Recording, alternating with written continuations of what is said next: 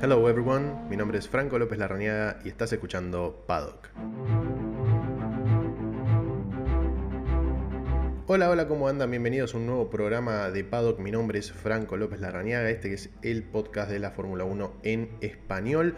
Y nos acercamos a un fin de semana muy especial para la Fórmula 1, eh, porque vamos a estar visitando no solamente el templo de la Fórmula 1 históricamente, como lo es eh, Silverstone, este fin de semana, sino que habrá, eh, o mejor dicho, ya hubo presentación del nuevo vehículo para el 2022, ya vamos a estar hablando un poquito de eso, y el debut, vamos a ver cómo sale, de el formato de carreras sprint, eh, que ya tenemos un programa eh, explicando cómo es el funcionamiento cuando fue anunciado, prácticamente la misma semana en lo que se anunció que el año que viene la Fórmula 1 va a estar visitando Miami. Pero igualmente vamos a darle, ahora como está a menos de un día eh, el comienzo del fin de semana, eh, un, pequeño pantallazo a lo que será este nuevo formato de fin de semana que se implementará en solamente tres carreras eh, como una especie de test esta temporada para ver si rinde y lo podemos tener en mayor cantidad de grandes premios o incluso en todos los de la temporada 2022 que de ser así va a ser una temporada completamente diferente a las temporadas que veníamos viendo, bueno, que venimos viendo hasta ahora de la Fórmula 1 y ya vamos a, contarles un poco por qué. Primero, lo de siempre, eh, el autochivo, pero es necesario. Eh, les recomiendo que se pasen por mi Instagram y, por mi TikTok. En los dos soy Fran López Larra, eh, donde generalmente subo contenido de, la Fórmula 1 y de deportes. Obviamente ahora se, se, acercan los Juegos Olímpicos y también voy a estar eh, volcado hacia eso. Pero la Fórmula 1 no para, así que tampoco pararemos con la cobertura de la Fórmula 1. Y eh, también tienen en mis historias destacadas en Instagram los wallpapers del siguiente Gran Premio. ¿no? Siempre que termina un, fin de semana de grandes premios de Fórmula 1, subo el wallpaper del siguiente para que no eh, te pase. Lo que me pasó varias veces a mí el año pasado, viviendo en otro uso horario, que se me pasaban, tenía problemas con los horarios, no me podía organizar y siempre terminaba llegando muy antes a la, carrera o llegando muy tarde a la carrera o incluso a veces olvidándome de, de, la carrera en cuestión o de la clasificación. Así que para que no les pase eso, eh, un poco de ¿no? el, que, el que se quema con leche ve una vaca que llora, bueno, eh, a mí me pasó más o menos así, así que decidí hacer esto, una especie de ayuda a memoria para poner en el fondo de pantalla de tu celular. Eh, obviamente disponible para todos los celulares, ¿no? Eh, arroba Fran López Larra en Instagram, también en TikTok. Hoy vamos a repasar un poco qué es este nuevo vehículo que se ha presentado el día de ayer en la Fórmula 1. Este está siendo grabado el día jueves, 15 de julio. El miércoles 14, es decir, ayer, pero bueno, si lo escuchás eh, este programa eh, en otro día, eh, lo aclaramos, el miércoles 14 sucedió algo histórico para, para la Fórmula 1 y para el automovilismo argentino, así que vamos a estar haciendo una mención a ello, vamos a estar repasando qué son las carreras sprint y, qué nos podemos encontrar en este fin de semana. Y también obviamente vamos a hablar del circuito en cuestión, vamos a hablar del templo de la Fórmula 1, vamos a hablar de Silverstone y todas sus modificaciones y cómo es dar una vuelta el circuito de Silverstone.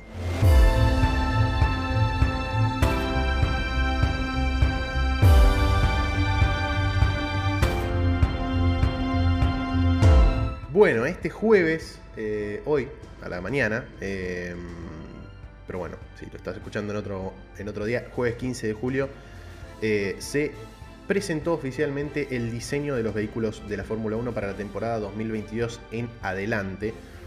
Y quiero decir dos cosas. Uno, que son completamente revolucionarios. Eh, hay, hace muchísimo tiempo, bueno, en esta, era moderna de la Fórmula 1, ¿no?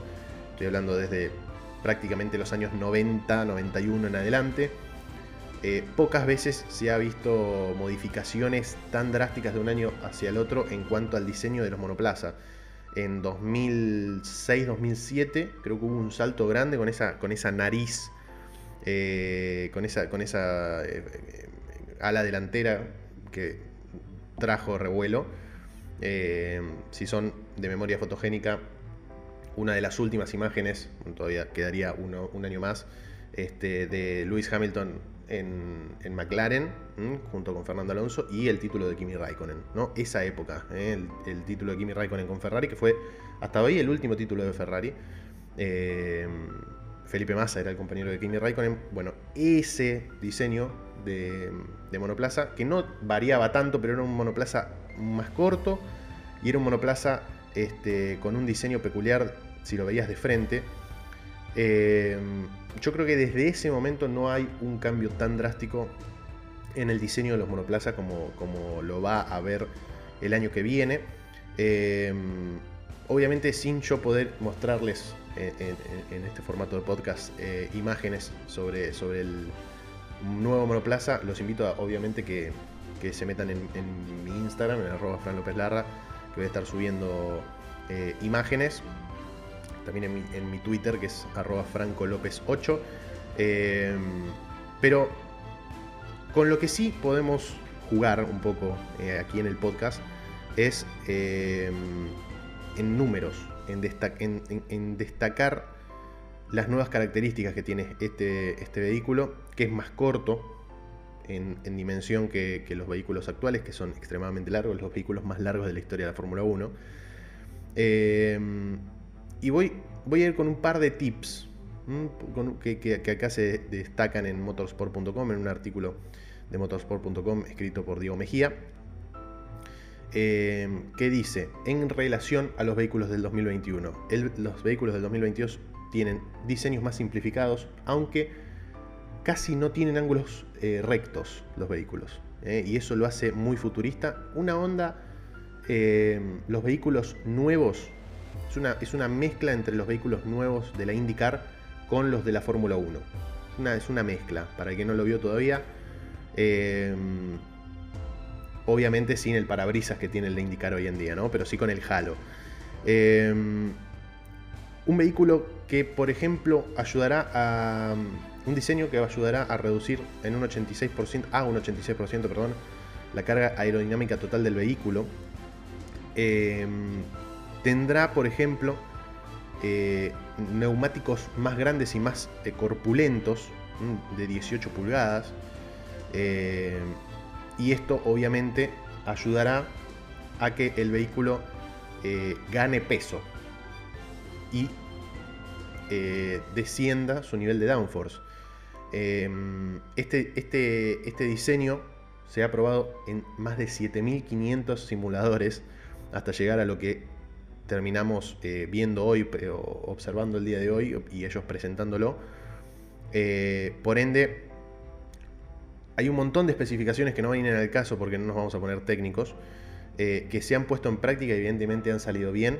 A mí me llama la atención que recién, o sea, estamos a 15 de julio, se falta un montón todavía para el 2022, para la temporada 2022, casi 9-10 meses, y así todo ya está eh, el diseño y ya está el auto, ya está el monoplaza eh, de, lo que será el año que viene. Esas ruedas más grandes ayudarán a que el, vehículo gane peso, por ende la mínima de peso establecido eh, por la FIA para los vehículos de la Fórmula 1 pasará de 743 kilos, que era hasta hoy en día. Yo sé que muchos de, de ustedes estarán pensando, nada más que 743 kilos pesa un vehículo de Fórmula 1. Sí, sí, mucho menos de una tonelada eh, pesa un vehículo de Fórmula 1. Ese será el peso mínimo, ese era, perdón, o es hoy en día el peso mínimo 743 kilos, de ahí en adelante, pasará a eh, un mínimo de 768 eh, kilos, una ganancia de 35 kilos, que muy posiblemente, en gran medida, sea a causa del aumento del tamaño y del espesor de los neumáticos, que ya mencionamos que serán eh, más grandes. El suministro será, seguirá, siendo, seguirá estando a cargo de, Pirelli. Pero hay algunos diseños del vehículo, eh, de los estéticos, que nos llaman la atención, o por lo menos a mí me llaman la atención, porque realmente en muchos aspectos parece un vehículo de prototipo. Parece estos que, algunos eh, diseñadores garabatean en, en, internet. Bueno, algo así, porque la terminación del ala delantera, por ejemplo, eh, termina eh, en curva hacia arriba. muy pronunciada. El alerón trasero es toda una misma pieza, eh, también eh, con, los bordes recurvados. Y, el, creo que el dato más sobresaliente es esa mini ala que se extiende desde la zona del disco de freno hasta por encima de los neumáticos. Eh, es difícil explicárselo, obviamente sin mostrárselo, pero eh, vayan a, mi, a, mis redes sociales y, lo podrán ver con mayor detenimiento. Eh, que están por encima de los neumáticos delanteros.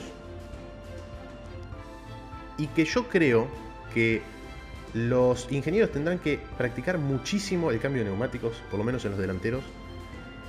yo sé que son extremadamente precisos, los mejores en, la materia, en el mundo, eh, pero para hacer paradas de 1 y algo, 1.90, 1.9, 2, 3 segundos, eh, con este tipo de, diseño de, la zona de alrededor de la rueda delantera, eh, yo creo que va a haber tal vez inconvenientes al principio. Me da la sensación. Ojalá que no. Eh, pero bueno, vayan y busquen las, imágenes para entender qué les estoy diciendo. Es, un, alerón extra por encima de los neumáticos delanteros. Eh, que, quedan muy lindos, tengo que decir, quedan muy lindos, pero hay que ver qué tan prácticos son. Obviamente si se terminaron presentando de esta manera es porque prácticos son y obviamente ayudan a la aerodinámica. Ahí está. Eh, del vehículo.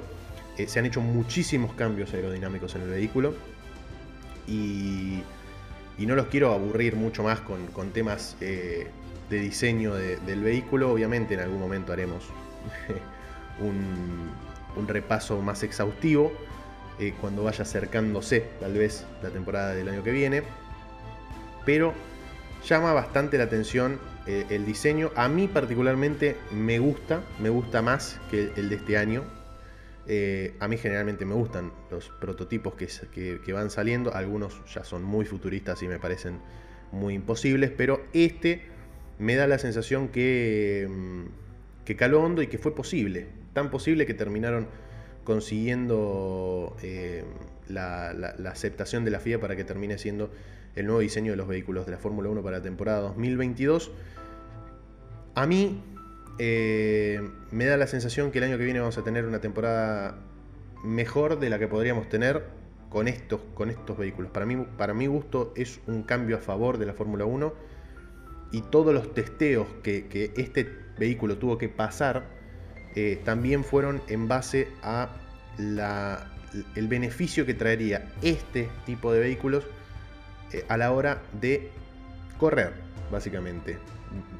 Este vehículo está diseñado según lo que han eh, establecido desde la FIA eh, para favorecer la emoción en las carreras, para favorecer los adelantamientos, para favorecer la velocidad y para que el vehículo, también esto es muy importante, sea un poco menos nocivo para el medio ambiente de lo que viene siendo hasta ahora, que obviamente desde la era híbrida en 2014 eso ha cambiado, no de forma total, pero sí de manera sustancial.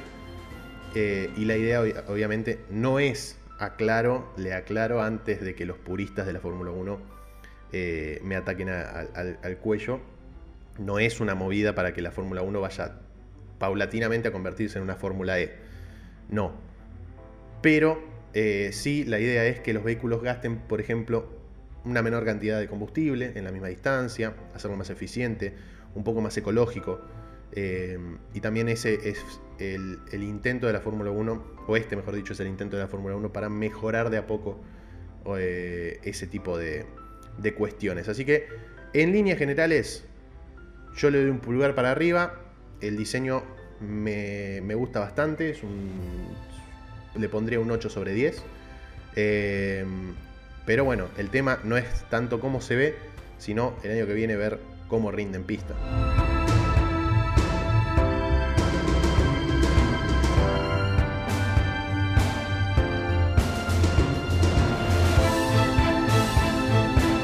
Bueno, aprovechamos este pequeño fragmento del programa para hacer una mención importante porque esta semana, el 14 de julio, mejor dicho, eh, se cumplieron 70 años de un momento histórico para el automovilismo argentino, pero también un momento histórico para, eh, para mí, una de las, si no la, escudería más grande de la historia. Estoy hablando eh, de Ferrari. Y obviamente de José Froilán González. Mm, que, ¿Por qué digo histórico para el automovilismo argentino? Si bien ya Fangio había ganado carreras en el año 1950, eh, ninguno lo había hecho, o no lo había hecho, mejor dicho, Fangio, con una escudería tan grande como lo de Ferrari. ¿Por qué digo esto? Porque el 14 de julio de 1951 la escudería Ferrari ganaba por primera vez un Gran Premio de Fórmula 1 eh, y obviamente empezaba un dominio en la Fórmula 1 histórico. Hoy en día Ferrari no está eh, entre los primeros planos, si bien está peleando por el tercer lugar de con McLaren mucho mejor que el año pasado, pero no está al nivel de competir por el título, claramente. Eh, pero igualmente sería un necio no aceptar que Ferrari es eh, de las mejores, si no la mejor escudería de la historia en cuanto a resultados. Eh, junto obviamente con McLaren y con Williams, de las que siguen eh, son claramente múltiples ganadoras de, campeonatos de constructores y de pilotos. Y el piloto que llevó esa Ferrari a, la victoria el 14 de julio de 1951 fue José Froilán González. ¿Y dónde? En el Gran Premio de Gran Bretaña. Por ende, 70 años después, Ferrari visitará eh, el, aeródromo, el ex aeródromo de la, de la, Segunda Guerra Mundial, ahí en Silverstone, eh, cerca de Northampton. Después de 70 años, con, esa, con ese recuerdo imborrable en la memoria, eh, fue, un, fue, un, fin de semana magnífico porque Juan Manuel Fangio, que corría para Alfa Romeo en esa, en esa época, estaba muy fuerte. José Froilán González hizo la vuelta rápida en aquel momento con un 1.43.4. Eh, un, tiempo de vuelta muy similar a los, los, que hoy en día se registran. No sé si en Silverstone es un poco menos, pero claro, eh, en ese momento, déjenme chequear, en ese momento la longitud del circuito de Silverstone era de 4.6 kilómetros, 4.6 kilómetros, contra el 5.8, casi 5.9 que es hoy en día. Es un circuito aquel más corto. Y ya vamos a estar repasando en el último bloque todas las, variantes que ha tenido Silverstone. Que es un circuito que cambió casi 10 veces en toda su historia. Em, José Froilán González dije, hizo la pole ese día con un 1.43.4 y al otro día en la carrera no tuvo una buena largada. Fue el italiano Felice Boneto que corría con el cuarto Alfa Romeo, este, el, que, el que terminó la primera vuelta primero, después obviamente terminó cediéndose el lugar a vehículos que iban más rápido, como por ejemplo el de José Froilán González, y también el de Juan Manuel Fangio y el de Giuseppe Farina, eh, los dos mejores pilotos de Alfa Romeo eh, y, obviamente contendientes al título los dos, eh, José Froilán González perdió la primera plaza de, la carrera por allá por la vuelta 10 con Juan Manuel Fangio, que lideró hasta la vuelta 38, eran 90, eh, y después intercambiaron varias veces el, liderazgo de la carrera porque eh, cuando entraba a, repostar uno, a cargar combustible uno, obviamente el otro lo pasaba y viceversa. Sin embargo, el vehículo de José Froilán González, que estaba mejor en carga aerodinámica y estaba eh, mucho mejor en, gasto de combustible, gastaba menos combustible, eh, terminó superándolo a, Juan Manuel Fangio para quedarse con el primer gran premio de su carrera para José Fernández González y el primer gran premio de su historia también para Ferrari. Un día como hoy, del año 1951, hace 70 años. Mejor dicho, no un día como hoy, eh, un día como el 14 de julio, es decir, un día como el miércoles de esta semana, cumplió 70 años aquella primera victoria de Ferrari en Silverstone y de la mano de un argentino.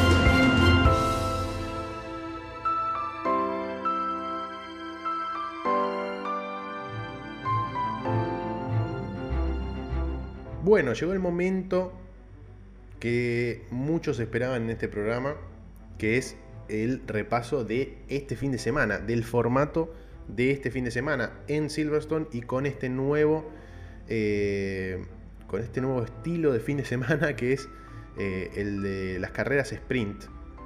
Va a debutar la Fórmula 1 con este formato, veremos si rindes, veremos si no.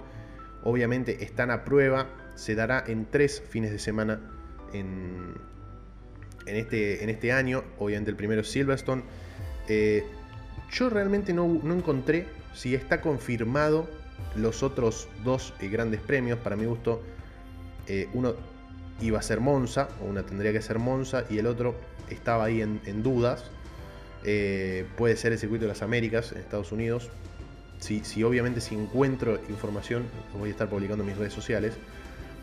Pero ¿qué es este fin de semana? ¿Qué es este formato? Atención porque es muy importante para los amantes de eh, la, de la clasificación, tienen que estar muy atentos los amantes de la clasificación, porque cambia tanto el formato de fin de semana.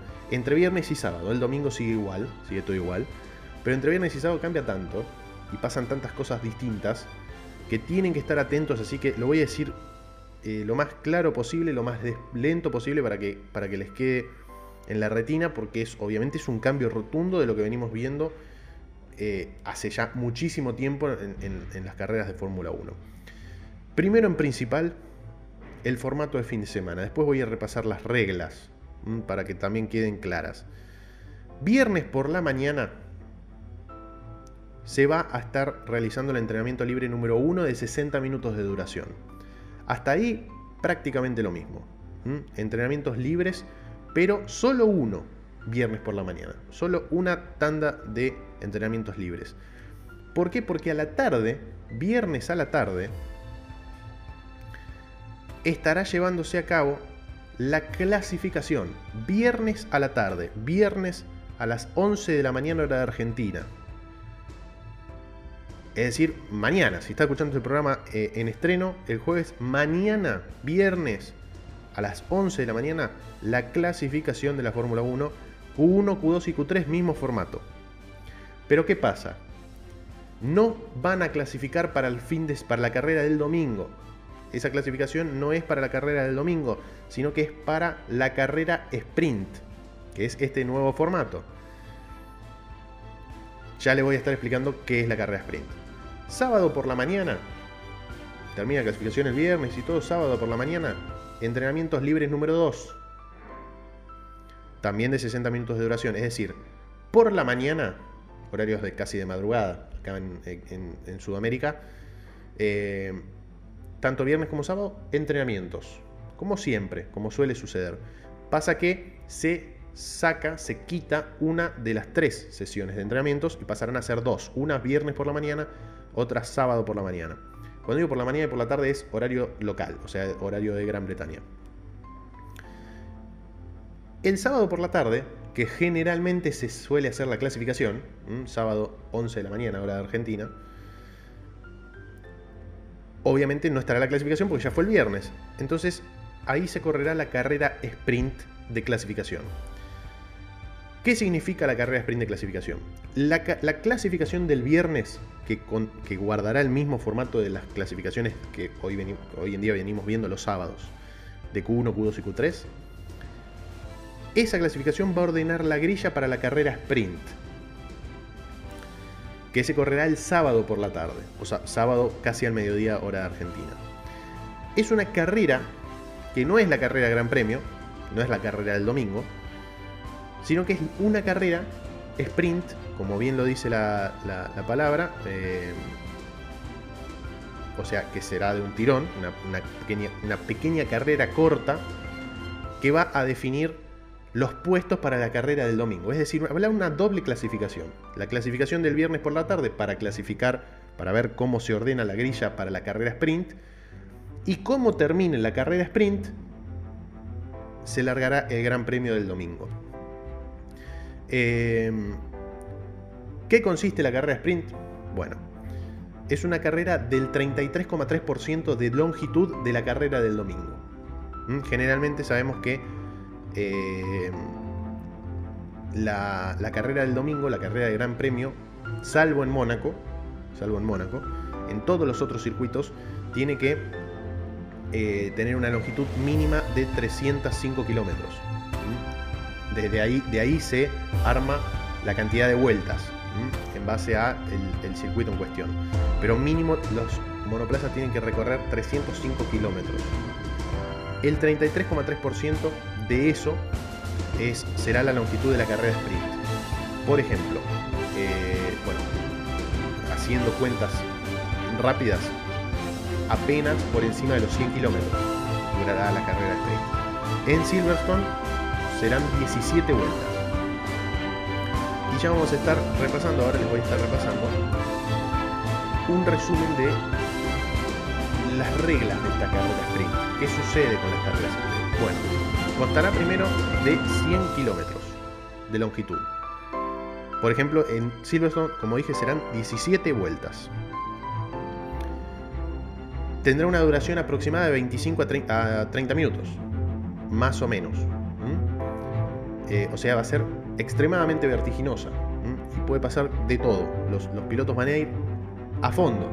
Va a ser una especie de clasificación, pero en competencia, en competencia con otros vehículos.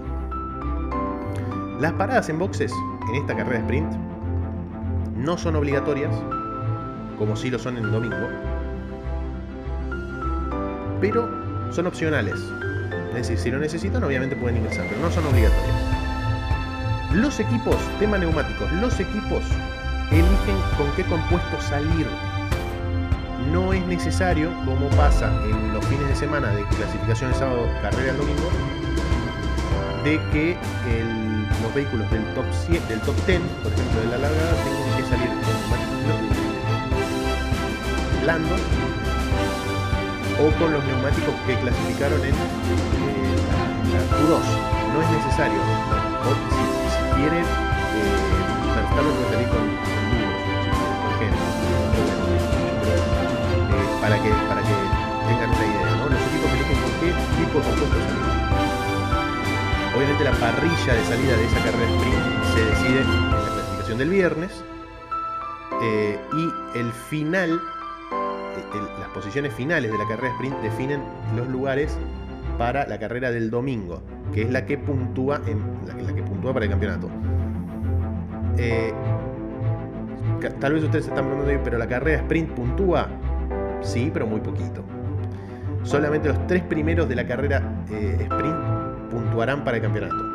El ganador de la carrera sprint obtendrá tres puntos, el segundo obtendrá dos y el tercero obtendrá un punto. Y no habrá podios no habrá podio, se le entregará un trofeo en el parque cerrado, como por ejemplo sucede eh, con el pequeño neumático Pirelli de decoración que le entregan a cada, a cada eh, piloto que hace la pole position el sábado. Eh, pero no habrá podio. Pero sí habrá puntos. y el ganador de la carrera, eso es importante, el ganador de la carrera sprint será considerado, para las estadísticas, como el hombre que ha hecho la pole position. Para muchos esto tal vez es eh, difícil de asimilar, para mí un poco también este último dato, porque eh, el formato de, clasificación que tenemos nosotros, que será el viernes y no el sábado, eh, generalmente uno lo considera a, esa persona como pole position pero bueno, puede ser también, ¿no? Que, largue primero en la, carrera sprint porque fue pole position en la, clasificación del viernes, gane la carrera sprint y siga siendo considerado el poleman. Bueno, o puede que no. Eh, así que veremos, veremos eh, con, estos, con estos detalles que les estoy dando qué podemos esperar. A mí, yo estoy ansioso porque a mí me gustan los cambios eh, así, medios drásticos. Pero bueno, siempre es, importante destacar que no siempre funcionan. Eh, acá estoy leyendo en motorsport.com que Brasil, el Gran Premio de Brasil, corre también como ventaja, pero es un rumor para albergar el tercer Gran Premio, el tercer fin de semana, perdón, de sprint. Eh, el, que ya está confirmado es el Gran Premio Italia en Monza, que, va a albergar este, este formato.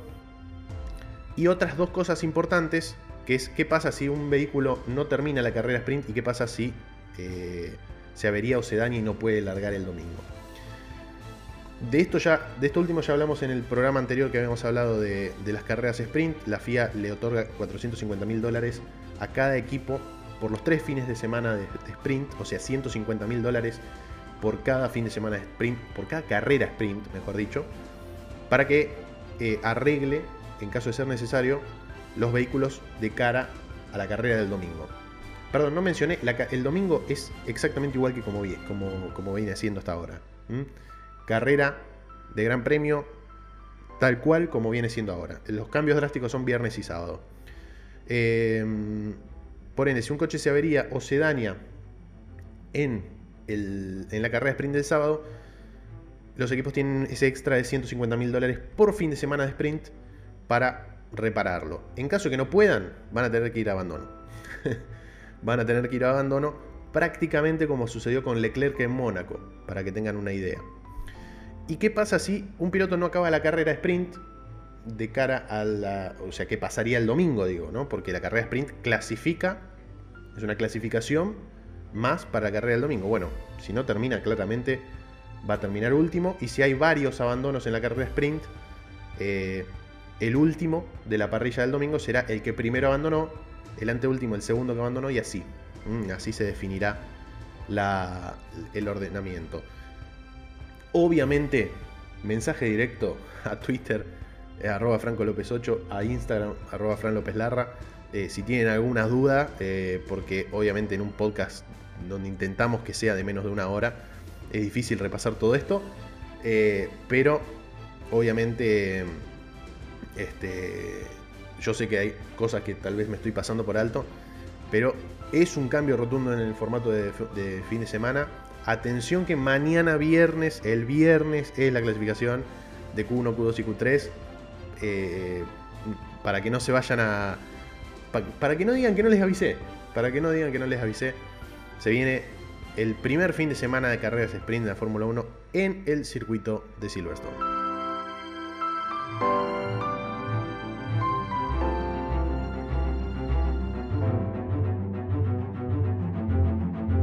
Y por último vamos a dar una vuelta en Silverstone y vamos a repasar un poquito de la historia del circuito, que, mm, que es uno de los circuitos más peculiares, más particulares, más este, llamativos para muchos, eh, que tiene este, este calendario, o el calendario histórico de la Fórmula 1, ¿no? porque se, corre allí desde la primera eh, temporada de, de la Fórmula 1. Cierto es que ha habido impases, por ejemplo en el año 55 no se corrió, en el año 57 no se corrió, en el año 59, en el 61 y 62, en el 64, en el 66, en el 68, iban alternando con Brands Hatch eh, el Gran Premio de Gran Bretaña, por eso en algún año se hacía en uno, en otro lado, en otro año se hacía en otro, y demás.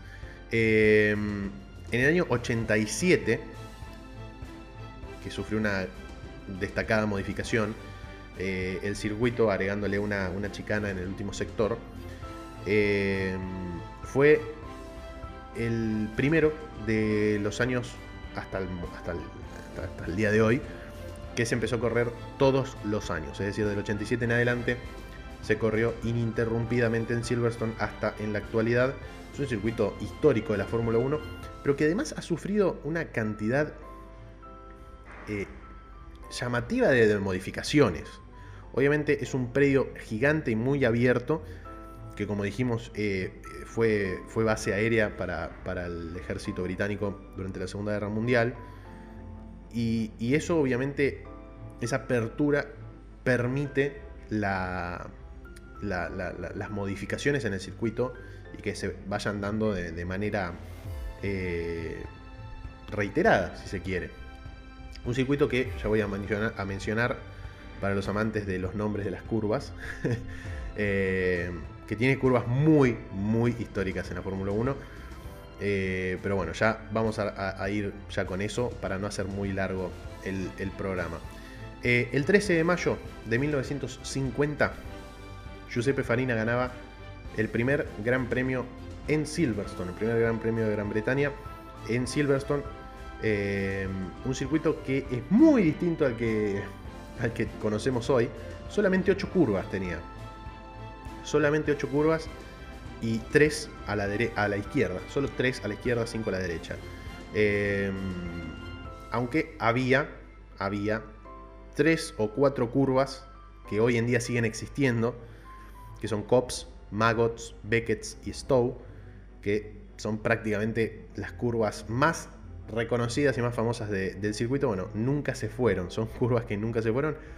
Después el resto se fueron modificando eh, de una manera insólita. De ese circuito en el que ganó Giuseppe Farina, de 8 curvas, de, sí, de 8 curvas, al de hoy pasaron 9 modificaciones de trazado. 9 modificaciones de trazado en Silverstone desde aquel circuito de 8 curvas eh, en el que ganó Giuseppe Farina y en el que también ganó el año siguiente José Froilán González, lo que mencionábamos en el segundo bloque.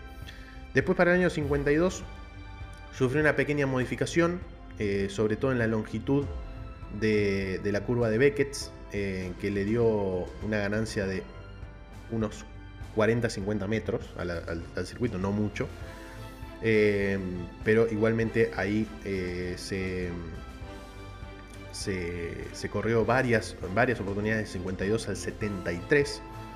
Eh, fue hasta ahora el stint más largo de un, de un mismo trazado en Silverstone en la historia. Eh, allí por ejemplo, en José Fernando González en el 54 y Juan Manuel en el año 56. Eh, para, que tengan una, idea, José Fernando González, uno de los tres pilotos que nunca han salido campeones del mundo en ganar en este trazado, en el segundo trazado, eh, fue Peter Collins, el segundo en el 58, y Peter Repson en el 73. Después el resto todos campeones del mundo.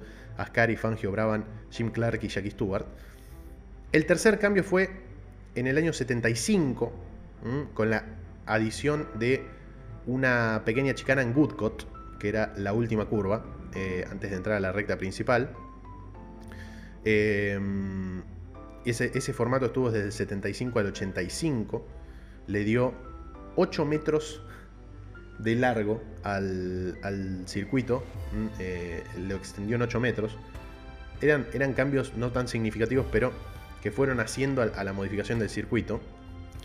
En el año 87 se volvió a cambiar la curva de Woodcott y la chicana se adelantó eh, mucho más hacia el sector de la curva de Abbey que es una curva que ya no tenemos, en ese, o sea, no la tenemos como en ese momento. Eh, y era una curva, era una chicana que se adelantó bastante, se, se alejó mucho más de la, de, la, línea de meta como estaba hasta ese entonces. Eh, en ese circuito, en esa cuarta modificación, ganaron Mansell en el 87, Senna en el 88 y Prost en doblete 89 y 90.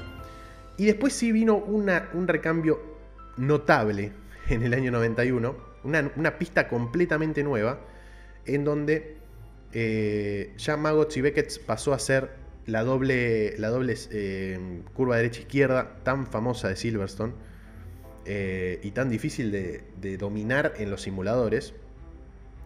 se agregó la curva de Bale, que es hoy en día la anteúltima curva antes de entrar a, a la recta principal y se agregó la tan magnífica curva del, puente, ¿no? que fue la curva por excelencia eh, hasta que este último, eh, esta última modificación del trazado la terminó eliminando y ya no vamos a tener nunca más, no, sé si nunca más, pero por un largo tiempo no vamos a tener la, la curva del puente. Eh, pero se modificó todo ese último, eh, ese último sector, agregándole las curvas de Priory y Lovefield, eh, que sin ninguna duda mejoraron para mi gusto el circuito, que lo encima se, extendió por mucho más. ¿no? Pasó de tener 4.7 kilómetros a 5.2 kilómetros desde el año 90 al año 91. en el año 94 se modificaron las curvas de Cops, Stowe eh, Abbey y Priory. Eh, la curva de, Abbey pasó a ser directamente casi una chicana larga. Stowe se, hizo mucho más cerrada, una curva prácticamente muy peligrosa, una curva muy peligrosa, pero este, muy cerrada, que después obviamente tendría su nueva modificación más adelante. Esa, esa, eh, ese trazado eh, duró solamente dos años, 94 y 95, ganaron Damon Hill y Johnny Herbert. Eh, y en el 96 se volvió a cambiar Stowe para hacerlo una curva mucho más eh, amplia y menos peligrosa, pero solamente este eh, trazado duró un año, fue la séptima modificación y solamente duró un año en el 96, ganó Jacques Villeneuve. En el año 97 se volvió a, modificar la curva de Cops, por ejemplo, se hizo más abierta y también se hicieron más, menos bruscas las curvas de Priory y de Lovefield. Eh, y esto duró desde el 97 al 2009, en donde sufrió el rotundo cambio que hoy conocemos el circuito, ¿no? con e, todo ese sector medio eh, que hoy en día bueno, son las primeras 5 o 6 curvas que tiene el circuito que no existían antes del año 2009. Pero en 2010 el circuito actual no largó desde la actual eh, parrilla de largada, desde la actual recta que va desde la curva de Club hasta la curva de Abbey. Bueno, no, se largó desde la, desde la recta principal de toda la historia, de entre Woodcott y Cops.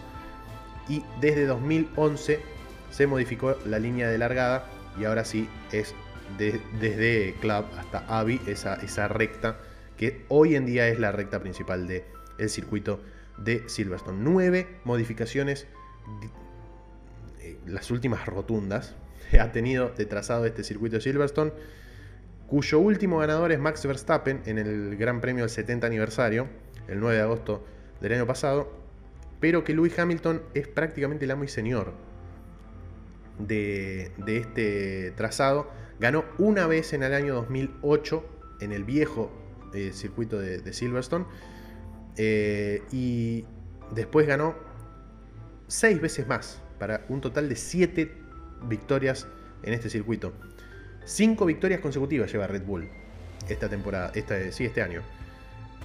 ¿Podrá Hamilton eh, decir, bueno, mira, acá estoy, yo soy el, que no sé si me conoces, soy el sitio ese campeón del mundo, eh, en, en su gran premio en casa?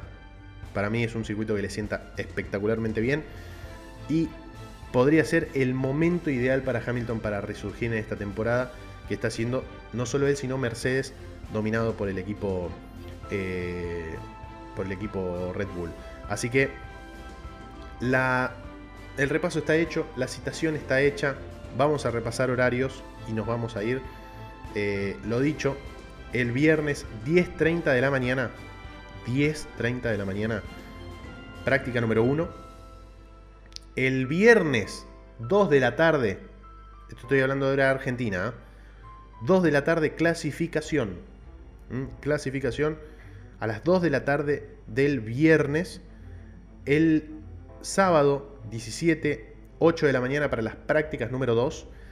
Y la carrera sprint, que es claramente eh, eh, para lo que todos estamos esperando este fin de semana, será el sábado 12.30 del mediodía. 12.30 del mediodía, siempre hablando de hora de Argentina. Ahora voy a repasar horarios locales de eh, Gran Bretaña.